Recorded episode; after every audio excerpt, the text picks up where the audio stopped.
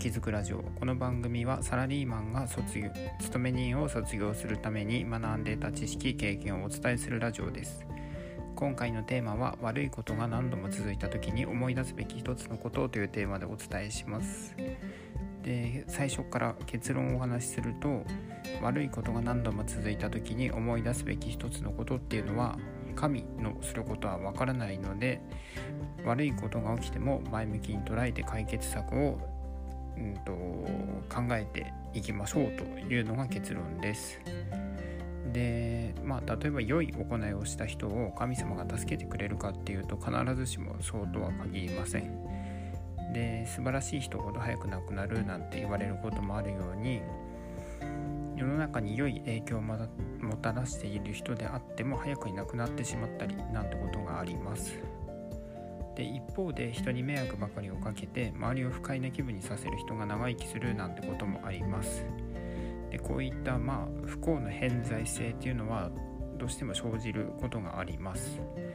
なので悪いことが連続で起きたりすると過去に何か悪いことしたっけかなと自分を責める気持ちが湧いてくることもあればうんとなぜ自分ばかりこんな目に遭うんだと運のなさを嘆くこともあるかもしれませんただ不幸の不偏在性は、えーと、どうしても生じるものでまあ神様がすることって分かんないよねっていうのがうんとあります。でこれって、うんとユダヤ人の知恵としてもあるようでまあそういった悪いことが起きてもいちいち振り回されずにその事柄を受け,、うんと、受け入れた上でどう乗り切っていくかを考えられるような前向きさを持つことが大事だねとユダヤ人の知恵として教え継がれているようです。でとユダヤ人の成功哲学タルムード金言集っていうのが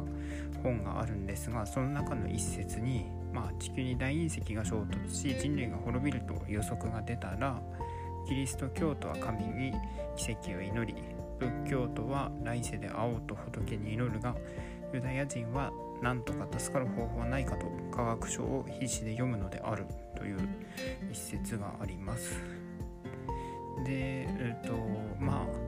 あ神様のすることはわからないっていう前提のもと,、うんとまあ、その事柄を受け入れてどう解決していくかっていうのを前向きに考えていく力っていうのはすごい大事だなと思ったので今回はこの話をさせていただきました。ということで、うんと、悪いこと、うんと、まとめです。悪いことが何度も続いた時に思い出すべき一つのことっていうのは、うんと、神様のすることはよくわからないので何か悪いことが起きてしまっても前向きに捉えて解決策を探っていくことそういった心持ちを持とうという話でした。最後まで聞いてくださってありがとうございます。今日はここまで。